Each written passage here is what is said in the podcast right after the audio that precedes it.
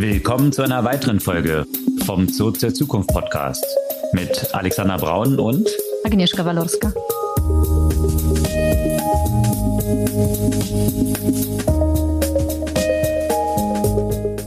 Was gab's Neues letzte Woche? Ein bewegter Start in das Jahr und einige unserer Vorhersagen fangen jetzt schon an wahr zu sein. Ja, ziemlich schnell. Einzelne Predictions, die wir in der letzten Jahresrückblicks- und 2023 Jahresausblicksfolge äh, erwähnt haben, die materialisieren sich anscheinend schon ein bisschen schneller als fast vermutet. Also das betrifft den ganzen Space AI und den Hype da drum und äh, inwiefern dort Google tatsächlich im Bereich Suche einen neuen Wettbewerber bekommen könnte. Da gibt es eine Reihe von News von Microsoft, in welchen Bereichen die das überall einsetzen wollen. Funding News und viele andere Themen noch, die, die wir dann noch ein bisschen vertiefen, die auch mit unseren Predictions zu tun hatten. Unter anderem hat Apple auch ein neues Produkt gelauncht, das auch damit zu tun hat. Und zwar Audiobücher, die auf den menschlichen Sprecher verzichten. Und wenn wir bei Apple sind, natürlich auch, das hat wieder mit den Predictions zu tun, das lang erwartete Headset. Mal schauen, ob es jetzt wirklich in 23 kommt. Das ist ja unsere Prediction und nicht nur unsere Prediction, sondern der allgemeine Konsensus. Und da gibt es eine Reihe von Leaks, die jetzt zu diesem Device rausgekommen sind. Während Apple immer noch hier mit äh, Leaks operiert, haben andere in diesem Bereich schon tatsächliche Announcements getätigt, unter anderem eben auf der Customer Electronics Show. Da gab es Konkurrenten, die solche VR AR-Headsets bereits präsentiert haben, aber auf der CES natürlich auch weitere Meldungen, darunter sehr viele aus dem Autobereich. Ja, und das zeigt schon ein bisschen, wohin sich eben Autos entwickeln, wenn sie eben auf der CES, also Consumer Electronics Show, gelauncht werden. Das ist ja jetzt keine Motorshow, sondern Electronics. Das zeigt umso mehr, dass Electronics immer mehr der Kern von Autos wird und damit Autos auch immer mehr die Charakteristika bekommen, die sonst Electronic Devices haben, also eigentlich so Commodity Products, die mit einer bestimmten Brand ausgestattet werden. Da gab es ein Announcement zum Beispiel von Sony, die zusammen mit Honda ein Auto auf die Straße stellen. Und äh, ja, das wirft natürlich viele Fragen rund um Autos und Charakteristika von Autos auf. Unter anderem auch Security ein Thema. In der Tat. Also für mich persönlich letzte Woche ich habe aufgehört, auf die selbstfahrenden Autos zu warten und habe endlich einen Führerschein. Also Vorsicht, die Straßen Berlins sind nicht mehr ganz sicher. Aber gleich danach habe ich mich gefragt, würde ich in ein neues Auto steigen? Vor allem eben aus dem Grund, den du genannt hast. Es sind hauptsächlich Elektronikprodukte und nicht mal ganz so gute. Da kam ein sehr, sehr spannender Bericht raus, der die Security diese, dieser neuen Autos äh, analysiert. Und ich muss sagen, da überkommt einem so ein bisschen die Angst. Ja, und die Angst, was die Security angeht, kann dann natürlich auch im Kontext von vollmundigen Claims, die rund um Tesla vor allem gemacht wurden, Full Self-Driving, aufkommen. Und die wurden jetzt zum Beispiel in Kalifornien verboten. Das ist tatsächlich dann als irreführende Werbung gesehen, die natürlich auch große Auswirkungen auf die Sicherheit haben kann, wenn man davon ausgeht, dass tatsächlich das Auto Full Self-Driving ist, was es nicht ist.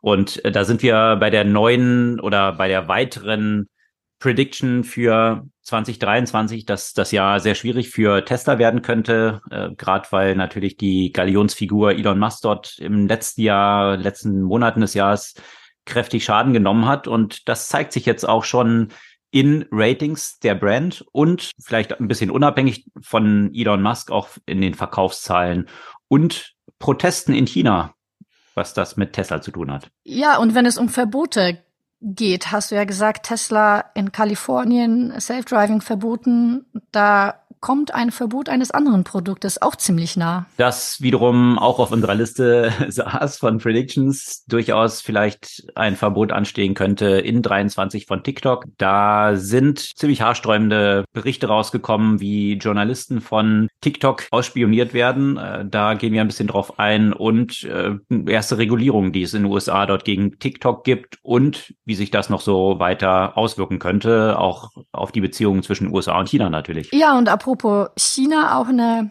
ganz frische Meldung.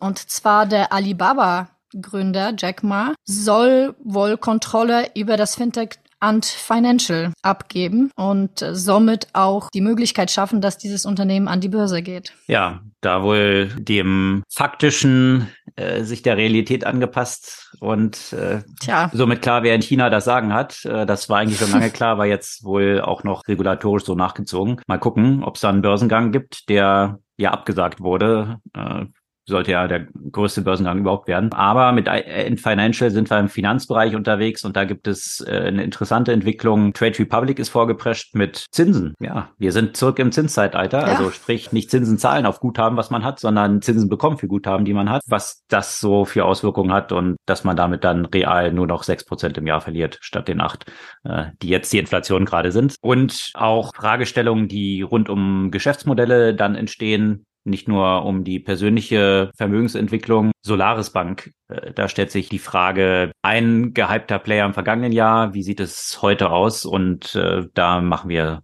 eine kurze Beleuchtung von. Ja, das die Themen dieser Woche als Überblick. Ihr könnt unseren Podcast gerne abonnieren, einfach auf den Folgen-Button klicken und auch gerne, das hilft uns noch viel mehr weiter, wenn euch der Podcast gefällt, einfach ein, zwei Freunden von euch als Empfehlung schicken, für die dieser Podcast auch interessant sein könnte. Und kleine Anmerkung, ihr habt es vielleicht auch schon gehört, Agnieszka ist heute, zumindest was die Stimme angeht, etwas angeschlagen. Also wenn das manchmal so ein bisschen krächzend drüber kommt, dann liegt es nicht an euren Kopfhörern oder Speakern, sondern das... Äh, nee, das liegt an mir.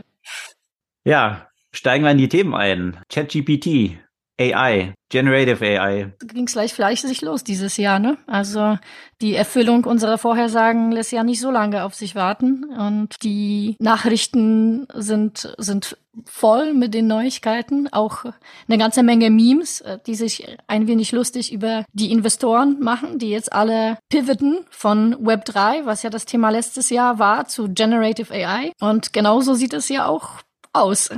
Ja, ist tatsächlich faszinierend zu sehen. Von ChatGPT hatten wir schon viel berichtet aus dem Hause OpenAI. Äh, ein tatsächlich sehr faszinierendes Produkt. Von daher sind wir dort auch schon in mehreren Folgen etwas tiefer darauf eingestiegen und welche Konsequenzen das so haben könnte. Und ja, interessant ist dort, dass die Investoren harten Pivot hinlegen, nachdem Krypto plötzlich jetzt nicht mehr interessant ist, Web3 auch bei Mark Andreessen sieht man das, wenn man dem so auf Twitter folgt, wie viel früher zu Krypto war und jetzt plötzlich ein Tweet nach dem anderen zu AI und wie AI alles umgestalten wird. Das ist schon faszinierend zu sehen und das spielte sich auch schon, da sind jetzt Zahlen rausgekommen, in den VC-Investment des vergangenen Jahres wieder. Und zwar sind in 22 so viel Gelder in AI investiert worden, wie in den fünf Jahren davor zusammengenommen. Also das ist schon eben eine erste Indikation, wie stark es dort in, äh, in diesen neuen Sektor, neuen Sektor in Anführungsstrichen, aber für Investoren neu super attraktiven Sektor geht. 1,4 Milliarden sind dort in Generative AI investiert worden. Das dürfte sich in diesem Jahr sicherlich nochmal kräftig beschleunigen. Da gab es einen interessanten Artikel in der New York Times, äh, mit dem Beispiel eines Startups aus dem Silicon Valley. Die haben Replika, ich weiß nicht, ob du von denen schon mal gehört hast, da hat man so ein AI-Companion. Na klar. Und die konnten sich plötzlich jetzt vor Inbound Calls sämtlicher VCs aus dem Valley nicht mehr retten, haben dann aber gesagt, dass sie eher anstreben, die, demnächst profitabel zu sein und äh, kein Funding aufnehmen wollen. Aber da hat sich ein großer Switch jetzt so abgezeichnet und das ist jetzt die neue Story, die VCs all ihren LPs erzählen, dass man damit viel Geld verdienen wird. Und das zeigt sich tatsächlich schon auch bei OpenAI. Da sind im Wall Street Journal jetzt Berichte rausgekommen, dass die auf einer Bewertung von 29 Milliarden jetzt höchstwahrscheinlich 300 Millionen an neuem Funding aufnehmen. Und das ist eine Verdopplung gegenüber der letzten Funding-Runde.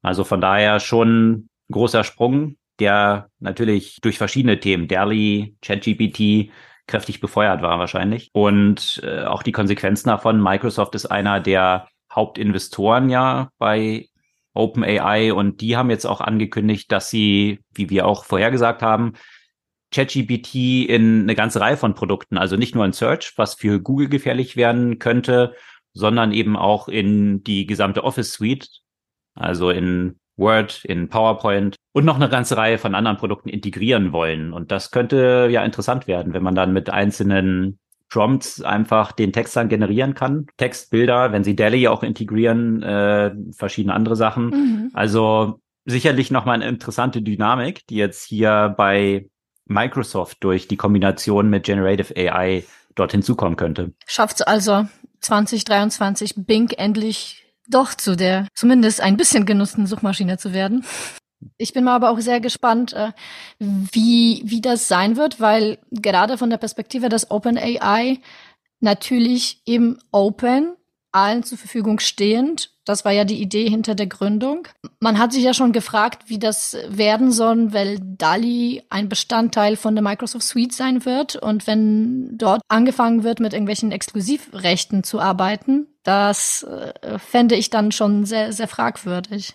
Ich weiß nicht, wie die Pläne sind hinsichtlich äh, ChatGPT. Das ist sicherlich eine relevante Frage, ja. Also dieses OpenAI, was sicher bezüglich Open schon eine ganze Reihe von Fragezeichen in der letzten Zeit natürlich bekommen hat. Eine Argumentation, weswegen Player wie Google, die auch ein riesen AI-Team haben, die sicherlich ähnliche Sachen auch schon auf die Beine gestellt haben, das bisher nicht in Search integriert haben. Das waren ja diese zwei Komponenten von einerseits möglicher Reputationsschaden, den wir auch schon ja gesehen haben, zum Beispiel bei Meta, die dann ihren Bot dort wieder eingestellt haben. Mhm. Wenn natürlich so ein Bot auch falsche Sachen erzählt, was ChatGPT ja auch tut.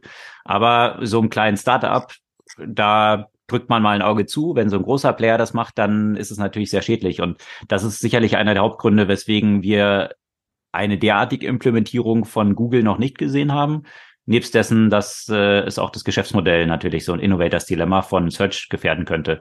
Und da stelle ich mir natürlich die Frage, wenn jetzt Microsoft, die ja auch ein Riesenplayer sind, wenn die das halt stark integrieren, inwieweit das nicht dann auch ähnliche Probleme haben könnte bezüglich Reputation. Geschäftsmodell Search macht Microsoft mit Bing. Ich frage mich immer, wo das alles herkommt. 12 Milliarden immerhin.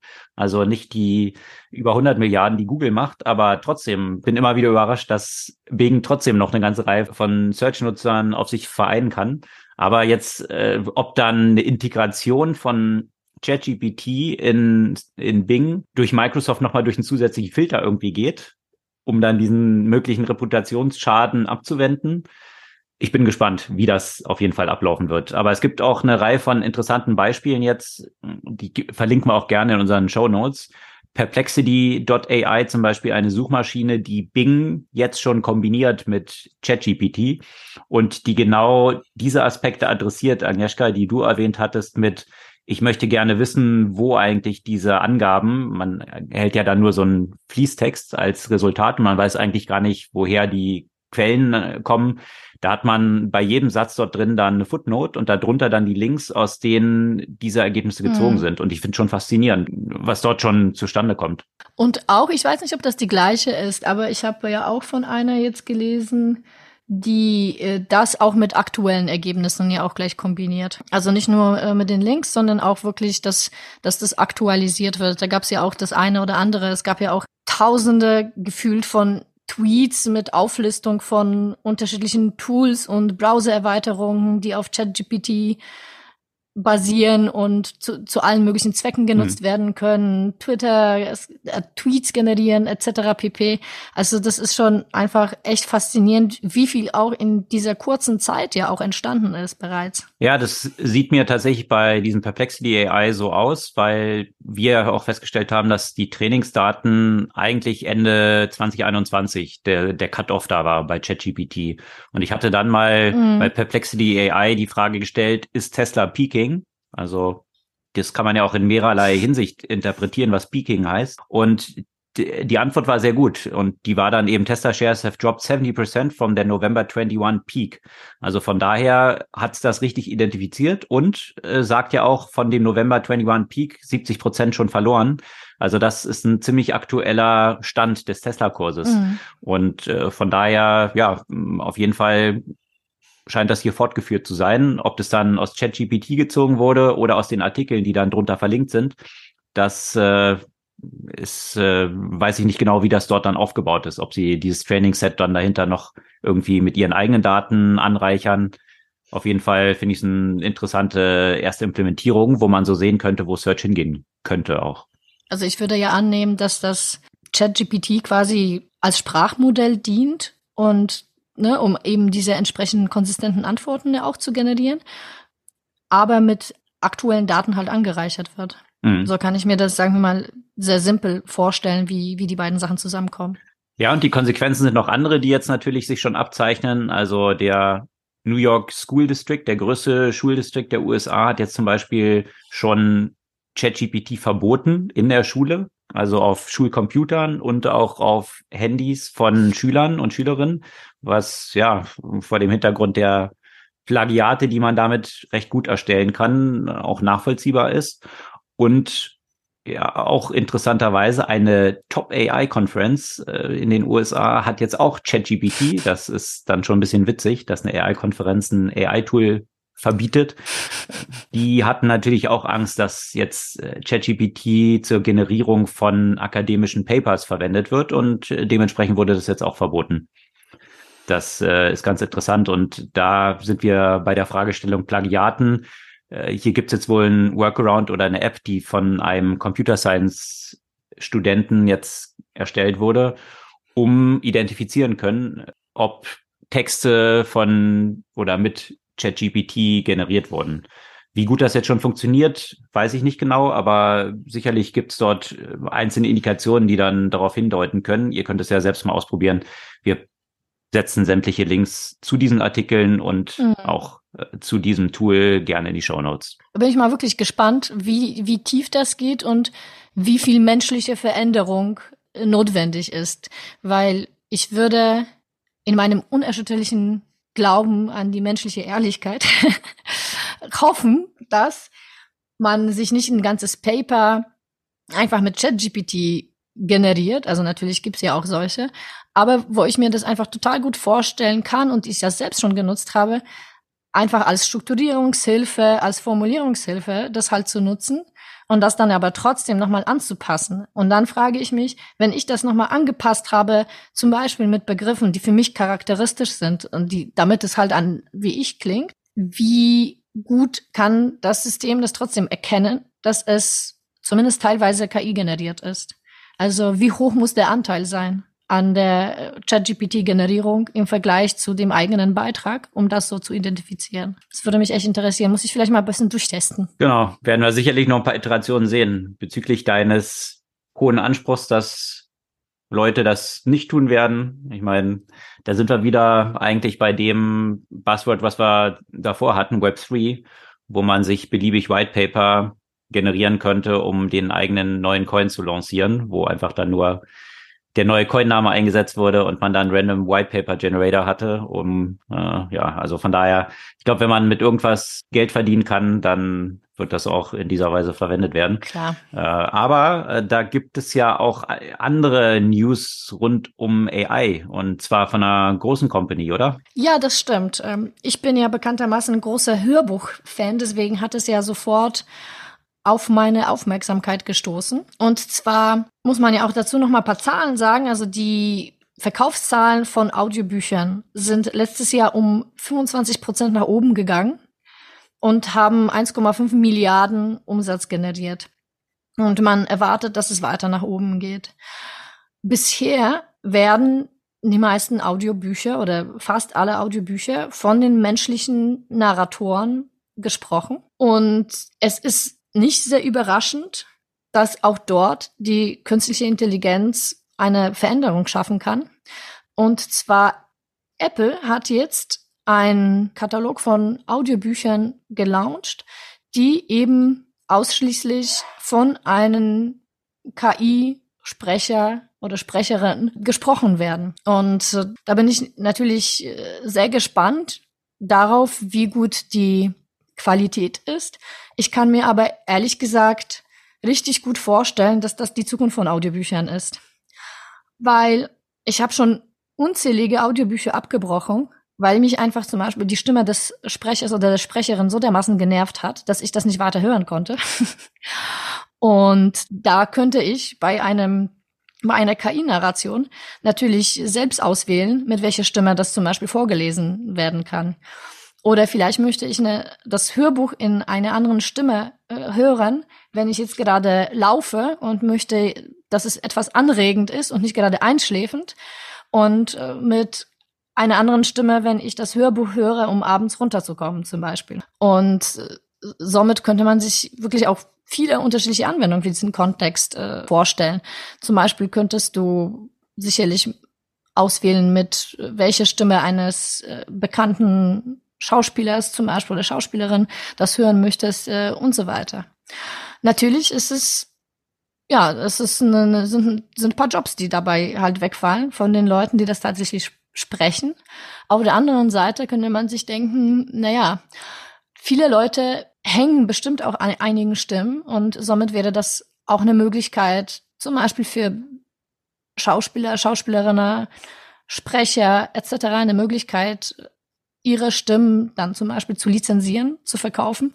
Und die müssen trotzdem das Buch nicht selbst drauf sprechen, sondern das wird dann von, äh, von dem Algorithmus letztendlich drauf gesprochen. Wird auch viel einfacher sein, das ja auch zum Beispiel zu internationalisieren ähm, und so weiter. Also ich bin mal sehr gespannt. Ich habe noch keins von denen gehört.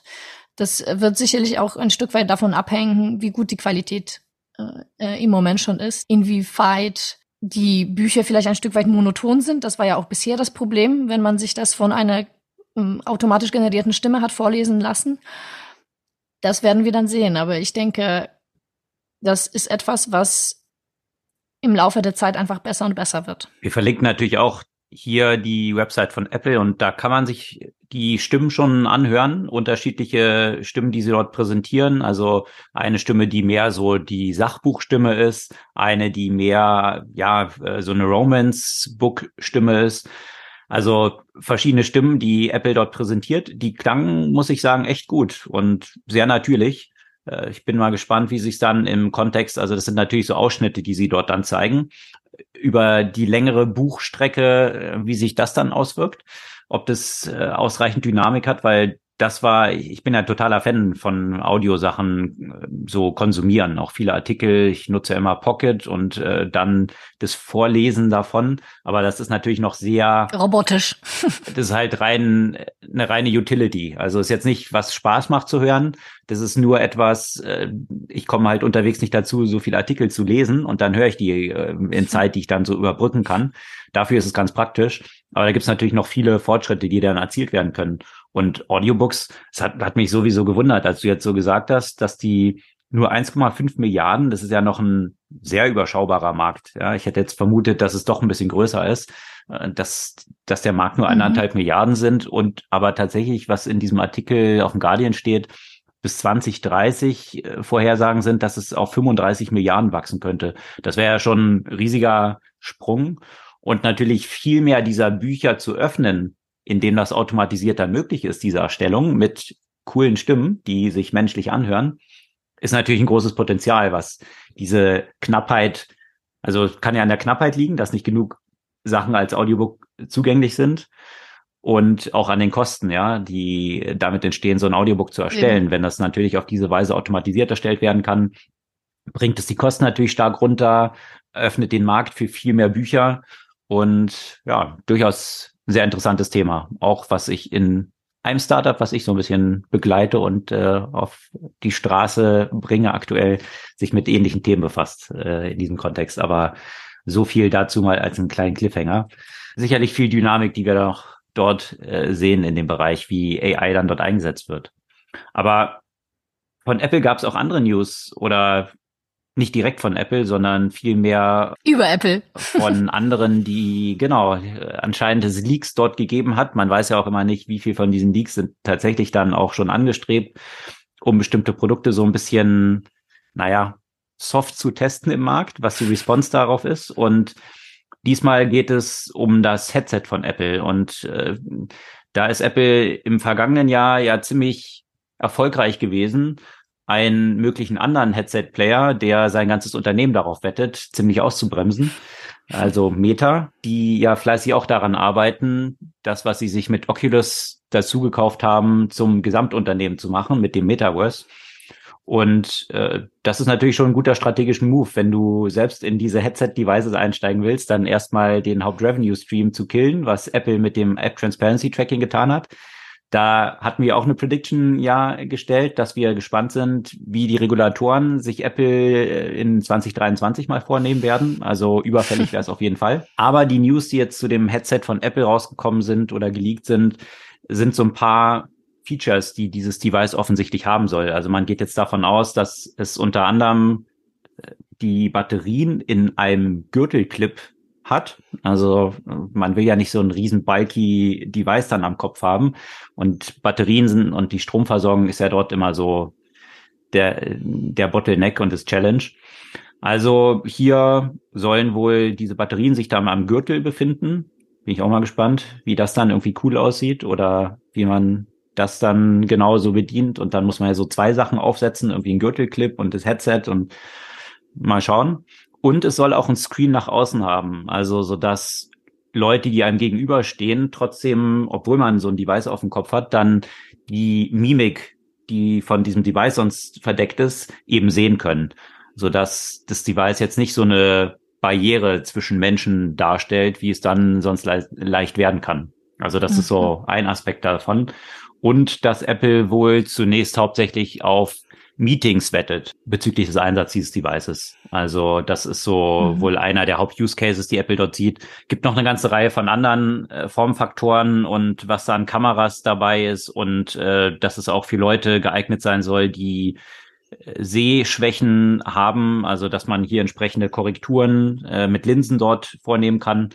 Also eine ganze Reihe von Aspekten, die jetzt da geleakt sind. Verlinkt mir auch gerne, könnt ihr euch anschauen ich bin gespannt, ob tatsächlich das Device dann in diesem Jahr kommt äh, oder ob das ähnlich wie das Apple Auto, was auch schon ewig kommen sollte und ewig angekündigt wurde.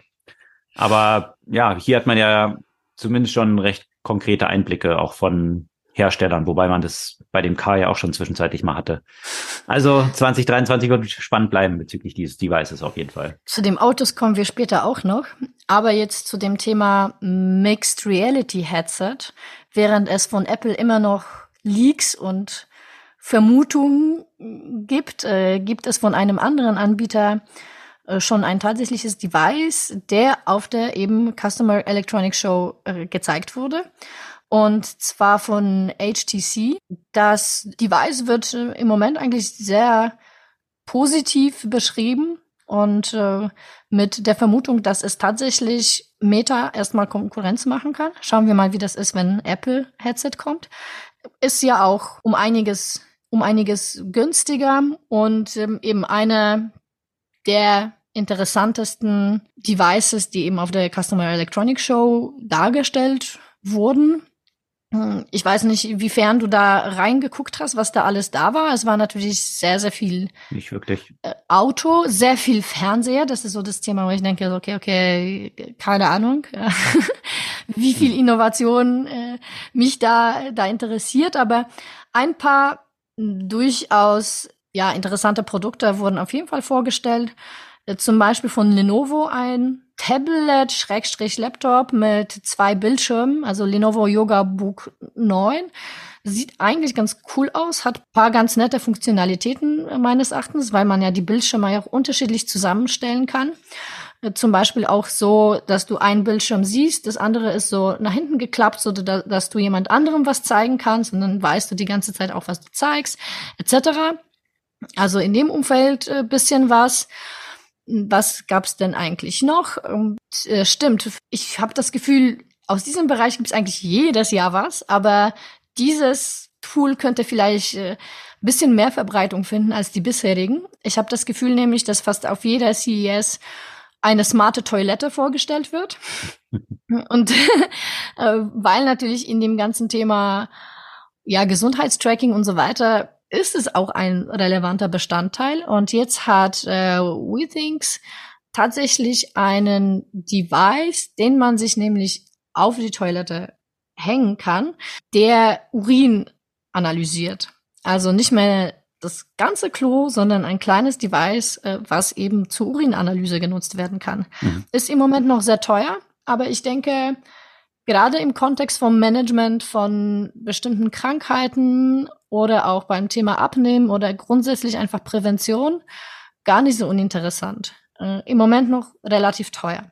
Dann gab es natürlich auch einige Sachen, wo du dich fragst, genau, darauf hat die Menschheit gewartet, wie zum Beispiel ein, ein Schneiderbrett mit integriertem Bildschirm und Abo für Kochkurse. mhm. weil du sicherlich nicht ein normales Schneidebrett nutzen kannst und sich dann ein iPad oder iPhone halt hinstellen kannst, wo du das anguckst. Du musst das schon integriert haben, damit es Sinn ergibt, glaube ich. Dann kannst du es kombinieren mit dem smarten Messer, was von dem Brett identifiziert wird. Ob äh, du die Fleischstücken oder die Gurken schmal genug schneidest. Das ist dann mm, ja, richtig smart. Sehr smart. Ich glaube, darauf, darauf hat, wie gesagt, die ganze Menschheit auf jeden Fall gewartet. Und dann eben ganz viel Auto. Unter anderem hat ein äh, BMW eine Show abgezogen und haben ein Auto vorgestellt, das Farben wechselt. Ja, mit dem man so über Stimme kommunizieren kann. Vielleicht kriegt das BMW dann ja endlich mal hin. Oder das war Audi, wo wir so Schwierigkeiten hatten. Ich weiß nicht, ob das besser geworden ist inzwischen, aber ja. Genau, aber zu dem Auto-Thema. Ich muss sagen, in diesem Kontext, eigentlich habe ich eben angefangen zu recherchieren, was gab's denn eigentlich Spannendes auf der äh, Custom Electronics Show und bin natürlich auf die ganzen Demonstrationen von Autos, die ja einen nicht unerheblichen Teil der, der CES waren. Und ja, dann kam ich eben auf ganz andere Nachrichten und, und News, die sich auf die ganzen neuen Autos bezogen haben. Und äh, da kann ich wirklich den direkt den Bericht von dem Hacker, Sam Curry heißt er. Äh, angefangen hat er damit, dass er mehr oder weniger spaßeshalber geguckt hat, wie die ganzen, genau, die Elektroscooter, hatte sich einfach mal gefragt, ah ja, kann ich, kann ich irgendwas machen, dass die anfangen, zu, zu, zu leuchten und äh, dass, die, dass ich die Hupe aktiviere. Und das war ja erstaunlich einfach. Und dann hat er sich gefragt, na ja, kann ich das gleiche mit den Autos machen? Und hat eine ganze, ganze Reihe von Autos äh, durchgetestet. Und man muss sagen, alle durch die Bank sind im unterschiedlichen Ausmaß durchgefallen. Und das ging von Sachen wie, ich kann mich als ein Besitzer von einem Auto eintragen, weil das Kundenmanagement äh, fehlerhaft ist, bis zu tatsächlich die Autos zum Leuchten und zum Hupen zum Beispiel zu bringen, die Autos remote öffnen und so weiter. Und bei einigen Autos, wie zum Beispiel Kia, war wirklich ein sehr umfangreicher Zugriff möglich. Da konnte man auch auf die Navigation, auf Sprachkommandos, auf Musikauswahl, auf Telefonate zum Beispiel zugreifen. Also das sind tatsächlich Lücken, die man wirklich nicht unbedingt haben möchte, wenn, wenn man in ein Auto steigt. Und vor allem, was besonders besorgniserregend war, hast du schon mal von Spirion gehört? Nein. Mm, das ist nämlich kein Auto, aber das ist ein System, das Autos vernetzt und zwar in USA vor allem die Autos von der Polizei und von Krankenwagen. Man kann sich dir schon vorstellen, was die Meldung dann letztendlich ist, dass dort auch tatsächlich auf weitgehender Eingriff eben in diese Systeme möglich war. Und das stellt natürlich ein erhebliches Sicherheitsrisiko dar, wenn du Krankenwagen und Polizeifahrzeuge kontrollieren kannst remote.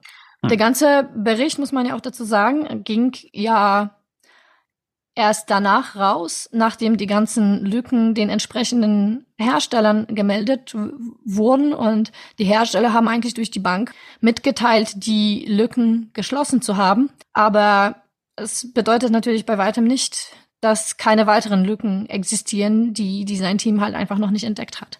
Also der Bericht lässt, lohnt sich wirklich zu lesen. Da wird im Detail jedes Auto hm, zusammengefasst oder äh, analysiert. Dann kann man sich äh, genau anschauen, welches Auto welche, welche Probleme hat und ähm, wie sie auch diese Probleme identifizieren konnten, wie es dazu kam, dass sie diese Sicherheitslücken ausnutzen konnten. Ja, das ist sicherlich ein neuer Vektor, je mehr Autos eben zu Internet verbundenen elektronischen Produkten werden. Das kennen wir von sämtlichen anderen mit dem Internet verbundenen Produkten, die keine absolute Sicherheit haben. Also die sind so lange sicher, bis jemand wieder eine bestimmte Lücke identifiziert hat und dann wird die wieder gefixt und so weiter. Also es ist ja ein ongoing process, der dort die ganze Zeit stattfindet und äh, das weitet sich natürlich jetzt auf Autos aus. Und da stellt sich dann aber schon die Frage, wie schwerwiegend dann die Auswirkungen sein können. Also klar kann man sagen, wenn mir Daten abhanden kommen oder natürlich Unternehmen, die mit dem Internet verbunden sind, hier auch Milliarden Schäden entstehen durch gestohlene Daten oder ausspionierte äh, geheime Informationen, Entwicklungsdaten und so weiter. Das ist äh, natürlich auch ein, ein Riesenimpact. Bloß jetzt Sicherheit auf der Straße und Unfälle, die sofort auch Personenschäden dann äh, nach sich ziehen können. Ich glaube, da ja, ist es vom, von dem, was man als Gefährdung dem beimisst, natürlich noch ein bisschen eine andere Dimension, die sowas schnell bekommt. Auf jeden Fall. Aber wenn wir gerade bei Elektronik und den darauf basierenden Autos sprechen, das ist natürlich Nein. Ja? Nein, es kommt wieder, es kommt wieder Tesla. Ich kann es nicht mehr hören. Nee, Tesla kommt jetzt erstmal noch nicht, sondern erst noch ein paar andere, Ach, okay. sondern Sony. Und zwar hatte Sony nämlich auf der CES auch ein eigenes Sony-branded Car vorgestellt. Und das fand ich schon interessant, mhm. weil es jetzt eine neue Dimension zeigt. Wir hatten ja schon häufiger darüber diskutiert, wie sieht es mit Apple aus und dann waren Sachen durchgesickert, äh, kommt ein Apple-eigenes Car und äh, Gespräche, die damals, glaube ich, mit Hyundai und anderen geführt wurden, ob diese klassischen Automobilhersteller immer stärker zu dem werden, was so ein Foxconn für Apple zum Beispiel ist. Ja, also sämtliche iPhones bis vor kurzem noch äh, kommen eben hauptsächlich von Foxconn. Jetzt differenziert Apple hier zunehmend mehr. Und dass Apple die Möglichkeit hat zu differenzieren und jetzt einfach andere Fabriken dazu zu schalten, zeigt eigentlich, dass die Herstellung dahinter eigentlich Commodity geworden ist. Und davor haben natürlich Automobilhersteller Angst, irgendwann nur noch so ein Zulieferer für eine tolle Brand zu werden, weil sie dann natürlich überhaupt keine Pricing Power mehr haben. Und äh, das stellt sich natürlich jetzt schon die Frage. Deswegen war damals, glaube ich, auch der Deal zwischen Hyundai und Apple geplatzt. Jetzt sieht man das mit Sony und Honda, die jetzt hier dahinter stehen. Ich glaube, der Unterschied ist natürlich, dass die Brand von Apple wesentlich dominierender ist natürlich im Markt als jetzt eine von Sony. Und hier in diesem Kontext Honda auch noch zum, ziemlich prominent auftritt. Aber der Schwerpunkt hier wahrscheinlich mehr drauf liegt, dass diese ganze Unterhaltungselektronik und all diese Aspekte, für die die Brand von Sony ja sehr stark steht, hier genommen wird und auf das ganze Auto äh, zu übertragen. Ähm, aber ich finde das auf jeden Fall eine interessante Entwicklung. Bin gespannt, wie viele Brands dort noch aufspringen werden und dieses Produkt Auto, was immer stärker, wie gesagt, elektronisch wird und damit auch zum Commodity wird, dort weiter aufgebohrt wird und was das für Automobilhersteller grundsätzlich heißt. Ich bin mal sehr gespannt, weil eigentlich hatten wir ja dieses Thema oder diese Richtung schon vor so zwei, drei Jahren, ne? wo wir uns, wo, wo, wo es viele Kooperationen dann gab, zum Beispiel auch zwischen Google und anderen und, und den Autoherstellern und so weiter. Und ähm, dann wurde das so ein bisschen unterbrochen, habe ich das Gefühl. Dann ging es das ja alles nie so weiter. Und jetzt natürlich mit Sony etc. Und natürlich vielleicht irgendwie mit, mit Apple geht's dann doch wieder in diese Richtung. Ja, aber ich glaube, was damals der Fall war, dieses Beispiel Google, was du erwähnst, da war die Intention einer solchen Kooperation noch eine andere. Da drehte sich das ganze Thema hauptsächlich um Self-Driving und eigentlich die stimmt, Computing Power, die so ein Unternehmen wie Google hat, äh, die Power, die sie bezüglich künstlicher Intelligenz haben, was alles dafür notwendig ist, die eigentlich auszunutzen, um Automobilhersteller auf diesen Pfad zu bringen. Also dort die Kompetenz reinzubringen, die den Automobilherstellern fehlte. Und das, was wir jetzt sehen, ist ja eigentlich sowas umgedrehtes, dass du eigentlich sagst, das Auto ist immer mehr ein elektronisches Produkt, elektrobetriebene Fahrzeuge, die Differenzierung mhm. läuft ja dann nicht mehr durch den Automobilhersteller darüber, dass sie besonders tolle Motoren herstellen und irgendwie eine tolle Gearbox haben und all diese Sachen, die plötzlich rausfliegen aus dem Auto. Also komplett äh, das, das, das, was ein Auto charakterisiert, ist plötzlich was komplett anderes. Und wer hat dann eigentlich dort die Vorteile, auch in der Brand, das zu transportieren, was künftig der eigentliche Differenzierungsfaktor eines Autos ist? Also so ein bisschen wie in den letzten Jahren der Trend zu Embedded Banking, dass du Banking nicht notwendigerweise bei den Banken hast, sondern du zum Beispiel, hm, wenn du ein äh, Unternehmer, Unternehmen hast, das irgendwas anderes machst, ein Banking-Produkt quasi für deine Kundinnen und Kunden zum Beispiel mit integrierst. So könnte man sich das Auto dann ja auch vorstellen.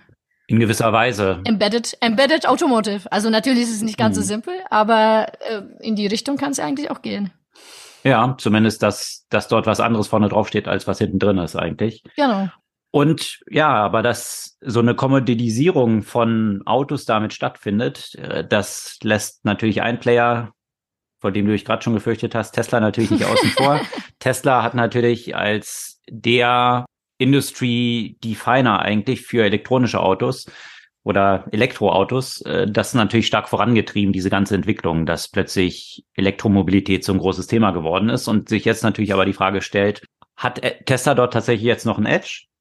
Oder sind sie auch von dieser Kommoditisierung betroffen? Und ja, jetzt hat man halt zig Player von Autos und Automobilherstellern auch oder von neuen Playern auch, die jetzt plötzlich Autos herstellen, die dieses Shining Light von Tesla natürlich stark in Frage stellen. Und da ist, sind, da, da sind wir schon wieder bei mhm. einer Prognose, die wir auch eben abgegeben haben, dass wir das Jahr 23 für Tesla sehr schwierig sehen, aus verschiedenen Gründen. Die, der eine Grund hat sehr stark mit Elon Musk zu tun und wie er sich rund um die Twitter-Übernahme in der letzten Zeit so aufgeführt hat, natürlich. Das hat sicherlich der Brand Tesla auch stark geschadet, mal abgesehen davon, dass Elon Musk sich hauptsächlich jetzt auf Twitter aufhält, statt CEO bei Tesla zu sein, was viele Leute auch kritisieren, äh, einflussreiche Investoren auch kritisieren. Und äh, da gab es jetzt auch interessante Erkenntnisse aus einer Brandstudie und äh, die hat ergeben, dass die Beliebtheit von Tesla bei demokratischen Wählern um 20 Prozent gesunken ist seit Oktober und die von republikanischen Wählern gar nicht stark angestiegen ist. Also netto eigentlich ein starker Verlust in der Brand Perception von Tesla existiert. Mhm. Und diese Brand Perception spielt bei Autos noch eine viel größere Rolle. A, weil es ein höherer Wert ist, also ein recht teures Produkt, was man kauft.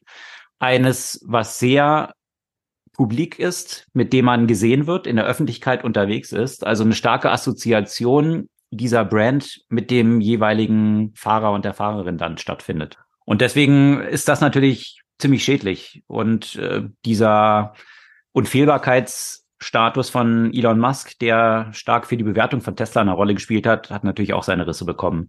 Und wir sehen auch grundsätzlich vom Markt her eine ganze Reihe von Schwierigkeiten. Also einmal, äh, mhm. dass die Lagerbestände von Tesla hier stark nach oben gegangen sind. Man sieht, dass sie jetzt die zweite Preissenkung, substanzielle Preissenkung in China schon durchgeführt haben, der wichtigste Automarkt der Welt.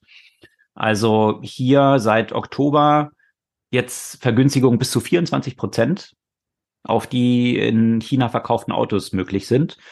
Das hat wiederum, finde ich auch interessant, diese Entwicklung hatten wir auch schon mal aufgezeigt mit China, dass es ja plötzlich lauter Proteste dort gibt.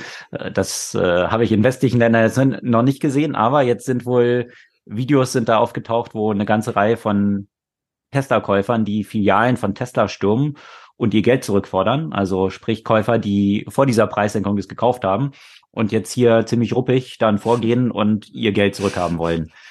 Also äh, ein interessanter Wandel, wo sonst immer in China alles kontrolliert war, sieht man jetzt mehr Proteste als eigentlich im Westen. besonders besonders wenn es hier äh, um Geld zurück dann auch bei, bei Tesla geht. Also das, das ist natürlich auch nichts, was man haben möchte, dass man eigentlich seine eigenen Kunden, die jetzt schon Geld für, für Tesla ausgegeben haben, dadurch vergrätzt, dass sie eigentlich dich dann hassen, weil sie ihr Geld nicht zurückbekommen. Also mal schauen, wie sich das noch abspielen wird. Der Margendruck auf Tesla dürfte dadurch natürlich grundsätzlich zunehmen, durch höher, höhere Bestände, die sie jetzt in den Lagern haben, durch Preissenkungen und die Zahlen, was die Verkäufe angeht, die haben jetzt auch die Erwartungen bei der letzten, äh, beim letzten Reporting, was jetzt rauskam, verfehlt. Dementsprechend schlecht der Aktienkurs von Tesla und äh, damit ist es nicht genug, sondern auch in USA gibt es jetzt eben in Kalifornien ein Verbot, dass Tesla nicht mehr diesen Claim Full Self-Driving überhaupt verwenden darf weil de facto ist es kein Full Self-Driving. Also dass es tatsächlich eben Irreführung ist. Einerseits, was natürlich falsche Versprechungen in Werbung angeht. Aber bei Autos, wenn du sagst Full Self-Driving, ist die Konsequenz natürlich noch eine viel weitreichendere, wenn sich dann Fahrerinnen und Fahrer darauf verlassen, dass du eigentlich ein Self-Driving-Car hast, was es de facto nicht ist. Und äh, das hat natürlich große Sicherheitsrisiken. Also von daher sieht's dort gerade nach einer Menge Gegenwind für Elon Musk und Tesla aus. Stichwort Gegenwind. Den gibt's ja auch mächtig, haben wir auch schon in unserem Jahresrückblick erwähnt, gegen TikTok. Auch aus guten Gründen. Wie ist da der Stand? Ja, TikTok ist ein sehr schwieriges Thema.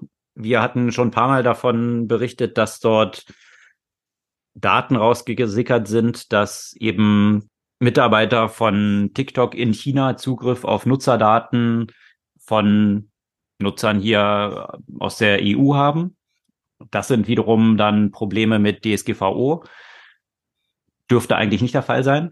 Und was jetzt herausgekommen ist, ein Artikel im Forbes Magazine, dass Journalisten von Forbes anscheinend ausspioniert wurden von Mitarbeitern von TikTok. Und zwar auf dem Wege, dass diese Journalisten TikTok bei sich installiert haben und dann geschaut wurde, haben sich kritische Journalisten, also die kritische Artikel über TikTok geschrieben haben, in der Nähe von Mitarbeitern von TikTok befunden. Also das äh, über diese App dann quasi rauszufinden, wahrscheinlich um undichte Stellen bei TikTok zu identifizieren und diese Mitarbeiter dann bloßzustellen. Also eine Überwachung von Journalisten auf amerikanischem Boden. Das ist sicherlich nicht das, was sich TikTok als eine Steilvorlage für ein erfolgreiches 2023 vorstellt. Äh, gerade wenn es in diese Richtung geht von Regulierung mhm. in den USA, die jetzt von beiden auch schon verabschiedet wurde. Also ein erster Schritt. TikTok ist zum Beispiel jetzt eben per Dekret verboten auf Regierungsdevices. Also Angestellten äh, aus der Regierung dürfen TikTok nicht mehr bei sich installiert haben. Das ist natürlich ein erster Schritt. Und wenn noch so ein paar solche Stories rauskommen, wie hier mit Nutzerdaten, mit Journalisten umgegangen wird, ich glaube, vor dem Hintergrund, dass die USA sowieso schon eine sehr kritische Stellung gegenüber China haben und hier auch nicht zögern, Sachen zu verbieten, dürfte das recht problematisch in 23 für TikTok werden. Und natürlich dann in Konsequenz da, davon auch weiterhin für die Relations äh, zwischen den USA und China. Also ich bin mal gespannt, sollte TikTok tatsächlich dann in den USA verboten werden, dann dürfte das natürlich auch nochmal was auf die Mühlen dieser sehr angespannten Beziehungen China-USA sein. Und dann ist natürlich auch die Frage, was die EU macht und insgesamt die europäischen Länder, ne? Weil die Problematik existiert ja nicht nur in den USA mit TikTok. Absolut. Also das tatsächlich auch eines der Chancen, die ich in diesem Jahr sehe, dass Meta slash Facebook in mehrerlei Hinsicht profitieren könnte in diesem Jahr. Mhm. Also A, da die Erwartungen bei Null sind aus, den, aus dem Vorjahr quasi. Also das ist schon mal ein Weg, wo es eigentlich nur besser werden kann. Und vor dem Hintergrund, dass hier durchaus äh, bezüglich Apple Regulierungsthematiken anstehen könnten. Das könnte zuträglich für das Geschäftsmodell von Meta sein. Mhm. Und äh, natürlich auch, wenn TikTok einer der Hauptangreifer auf diesem ganzen Markt, was die mit Instagram dort machen, ja, das äh, dürfte dann auch eher positiv sich für Meta auswirken. Äh, aber das vielleicht kurz um Meta abzuschließen, äh, eine Gerichtsentscheidung jetzt, die vergangene Woche getroffen wurde von der irischen Datenschutzbehörde. Äh, da wurde jetzt Facebook oder Meta eine substanzielle Strafe aufgebrummt, äh, die dort 180 Millionen zahlen müssen für Instagram und 210 Millionen für Facebook. Und zwar vor dem Hintergrund, dass sie nicht explizit die Verwendung von Nutzerdaten zum Targeting von Werbung abgefragt haben. Was wiederum notwendig ist. Sie hatten dort ja so eine kleine Hintertür gewählt, dass sie gesagt haben, das steht ja in den Terms and Conditions und wir bieten unseren Service an und dieser Service beinhaltet personalisierte Werbung und auch die Personalisierung von Features. Also nur damit ist tatsächlich Facebook und Instagram möglich. Also es ist inhärenter Bestandteil des Produkts. Da hatte bei Facebook äh, der schon bekannte Max Schrems geklagt und hat jetzt hier in diesem Falle Recht bekommen. Und äh, bei Instagram hatte ein anderer Nutzer geklagt und äh, hat auch Recht bekommen. Also von daher äh, hat die Behörde jetzt nochmal klar festgestellt, dass sowas einfach in die Terms and Conditions zu packen nicht ausreichend ist und gegen die DSGVO verstößt. Es muss eine explizite Einwilligung für so ein Tracking vorgenommen werden. Und das ist natürlich ein ziemliches Desaster, weil es grundsätzlich das Geschäftsmodell der personalisierten Werbung sowohl für Facebook, aber auch grundsätzlich dann in Frage stellt. Das, was wir mit ATT, App Transparency Tracking, äh, ja als Auswirkung schon gesehen haben, dass Apple das quasi nicht mehr erlaubt, eine explizite Zustimmung notwendig ist, das hat ja schon maßgeblichen Impact auf die Umsätze bei den großen werbebasierten Plattformen erzeugt. Ja. Und jetzt nochmal von der Regulierung von, von EU, DSGVO äh, spezifisch, das nochmal weitergetrieben. Ja, Schwierigkeiten für das Werbegeschäftsmodell hier, definitiv. Ja, spannend ist ja auch für die Social Media Unternehmen. Absolut. Aber wo wir jetzt schon quasi mit einem Fuß in China waren, jetzt mit TikTok und Tesla, da gab es auch eine neue Meldung zum Thema Ant Financial. Ant Financial ist ein, auch ein Fintech-Unternehmen von dem Gründer von Alibaba, von Jack Ma. Und vielleicht könnt ihr euch noch daran erinnern, es war ja ein Börsengang geplant, das ja quasi das, das, der größte Börsengang überhaupt werden sollte. Und dann hatte Jack Ma so ein bisschen Probleme mit der Partei und der chinesischen Regierung, war eine Zeit lang weg. Und jetzt möchte er die Kontrolle über das Fintech Ant Financial halt eben abgeben und sich zurückziehen, auch als Teilhaber, so dass er jetzt nur einen ganz kleinen Anteil an dem Unternehmen haben wird. Und das soll eben dazu führen, dass dieses Unternehmen tatsächlich an die Börse gehen kann. Und äh, bis hier hat er über 50 Prozent an dem Unternehmen gehalten, direkt und indirekt.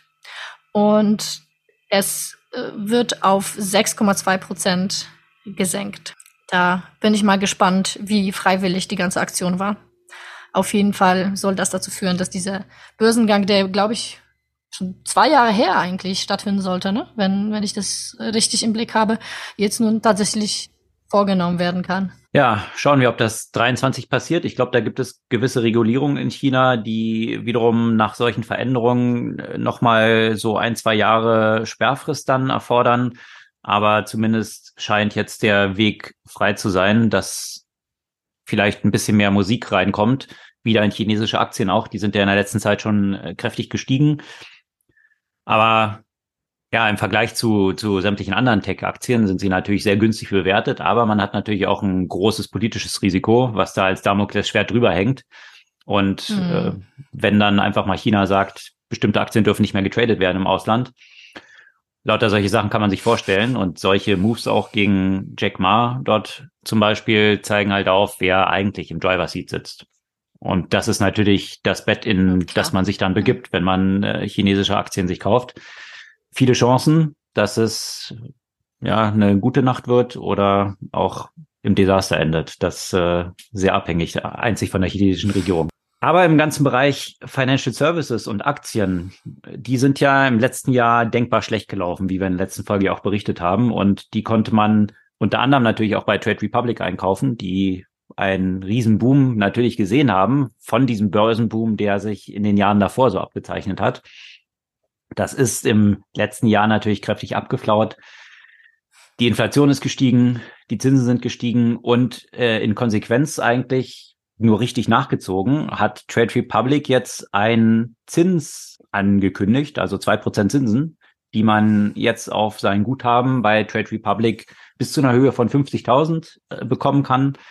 Darüber hinaus dann nicht mehr, aber eben bis zu 50.000 erhält man dann zwei Prozent Zinsen. Und im deutschen Markt ist, glaube ich, der erste Player, der jetzt das aufs Tablett bringt. Viele hatten ja schon angekündigt, dass sie diese Strafzinsen, die man auf Guthaben über 50.000 äh, zahlen musste oder teilweise dann auch über 20.000 oder 25.000, dass sie die zurückgenommen haben.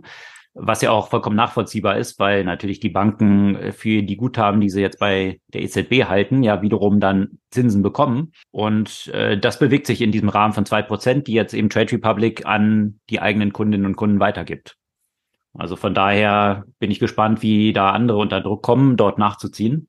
Ja, und sicherlich äh, hat ja auch diese Entscheidung ein bisschen was mit damit zu tun, wieder die Kunden zur Trade Republic zu locken, weil natürlich in, in der Zeit, wo der Aktienmarkt, naja, etwas, ich weiß nicht, ob volatil das richtige Wort, weil die, die äh, Entwicklung ist ja in eine Richtung ähm, äh, geworden ist, äh, hat das äh, hm. sicherlich dazu geführt, dass das Trading-Volumen vermutlich gesunken ist bei, bei Trade Republic und die Umsätze auch nach unten gegangen sind. Zumindest waren das äh, die Informationen von, äh, vom, vom Herbst des Jahres, dass, äh, dass der Umsatz, dass die Umsatzentwicklung natürlich nicht so ist, wie man sich die vorgestellt hat.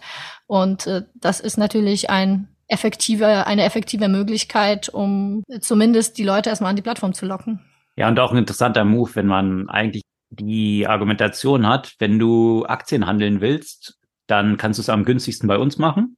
Und übrigens, wenn du nicht Aktien handeln mhm. willst mhm. und einfach nur Geld irgendwo liegen haben willst, dann ist es bei uns auch am besten aufgehoben. Also äh, zumindest eben, mhm. was die Rendite angeht.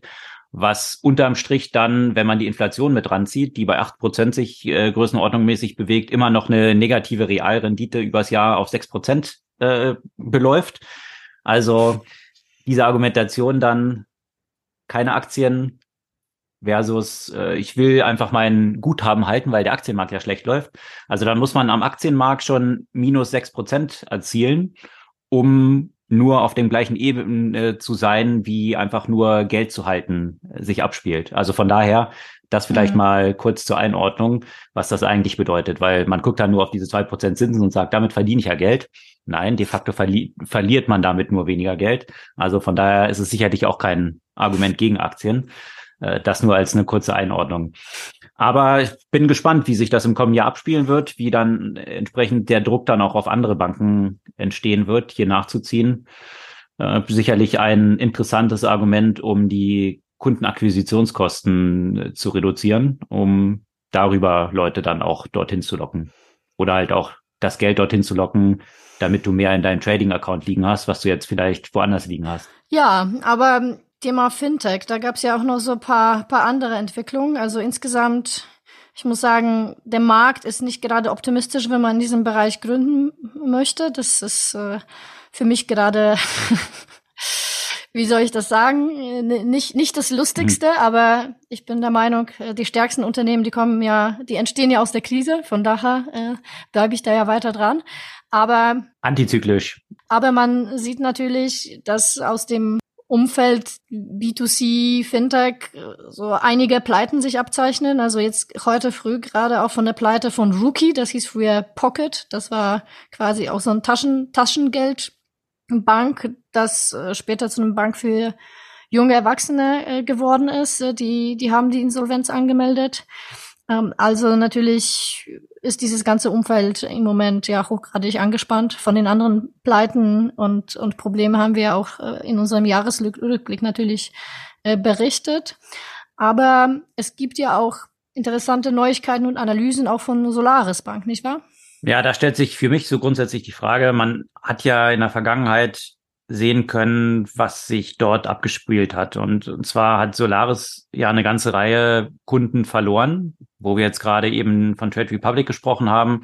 Alle, die ein Trade Republic Konto haben, werden das am Anfang des Jahres mitbekommen haben, dass sie eine Nachricht bekommen haben, dass sich die IBAN geändert hat. Das hat natürlich damit zu tun, dass bisher der Partner, der Bankpartner von Trade Republic eben Solaris Bank war und die Guthaben eigentlich eben bei der Solaris Bank gehalten wurden. Also nicht eine eigene Bank, sondern die Partnerbank. Und die Partnerbank hat sich jetzt gewechselt. Trade Republic ist jetzt zur Deutschen Bank ja gegangen. Das hatten wir auch im vergangenen Jahr schon erwähnt gehabt, dass das ansteht. Aber damit ist Trade Republic nicht alleine. Auch Penta hat bekannt gegeben, dass sie von Solaris Bank wechseln. Hier dann aber zu Konto. Das ist eben der französische Player, der Penta hier gekauft hat. Und das stellt für mich natürlich grundsätzlich die Frage, wie nachhaltig das Geschäftsmodell von Solaris Bank ist. Also Solaris Bank vielleicht nochmal ganz kurz zusammengefasst ist letztendlich eine Plattformbank, eine Banking as a Service, also so eine, so eine Mischung aus den beiden wahrscheinlich kann man es am besten äh, formulieren, äh, die einerseits eine Banklizenz haben, also damit dann hilft eben wenn man als Fintech startet, nicht eine eigene Banklizenz dort beschaffen zu müssen, aber auch eine ganze Menge Funktionalitäten, eben Banking as a Service bereitstellen, so dass ich eben die Funktionalitäten von Bankkonto und all diese Komplexität, die damit dann verbunden ist, mir quasi mieten kann und dafür dann eine Nutzungsgebühr zahle und äh, das nicht alles selbst bauen muss. Und da stellt sich dann aber immer die Frage, wie lang ist es für mich als ein Startup rentabel, das so zu tun? Also um möglichst schnell in den Markt zu, reinzukommen, ist es natürlich eine gute Strategie durchaus. Wenn ich größer werde, kann es aber dann aber Sinn äh, ergeben, das selber aufzubauen. Und äh, von daher stellt sich für mich die Frage, wie nachhaltig ist dadurch das Geschäftsmodell von Solaris Bank oder ist Solaris Bank eigentlich nur so ein Durchlauferhitzer? Und äh, ich kann vielleicht als Solaris Bank in dieser Ramp-up-Phase von Fintechs ganz gut Geld verdienen. Langfristig aber werden die, wie man jetzt sieht, wahrscheinlich nicht bei mir bleiben. Und äh, wenn grundsätzlich jetzt dieses Thema Fintech unattraktiver geworden ist bei vielen VCs, stellt sich für mich die Frage, wie viel von neuen werden dort reingespült in diesen Funnel und wie viele von den existierenden werden auch in dem aktuellen Jahr hops gehen, also damit auch nochmal Umsätze wegfallen. Also durchaus große Fragezeichen, die dort aus meiner Sicht rund um dieses Modell dann äh, bestehen. Sie versuchen ja jetzt in Richtung etablierterer Kunden zu gehen, haben ja dieses ADAC-Kreditkartenportfolio dort übernommen. Wie rentabel das dann sein wird, wahrscheinlich ist es ja auch so ein Prestige-Deal dann gewesen. Äh, das bin ich mal gespannt. Auf jeden Fall hatten wir auch berichtet, dass Solaris Bank auch Ende vergangenen Jahres zehn Prozent Entlassungen angekündigt hat. Also sicherlich jetzt nicht der einfachste Markt, in dem sich das Unternehmen dort auch befindet. Ja, das soll es von dem Überblick der Themen gewesen sein für diese Woche. Gibt es eine Buchempfehlung?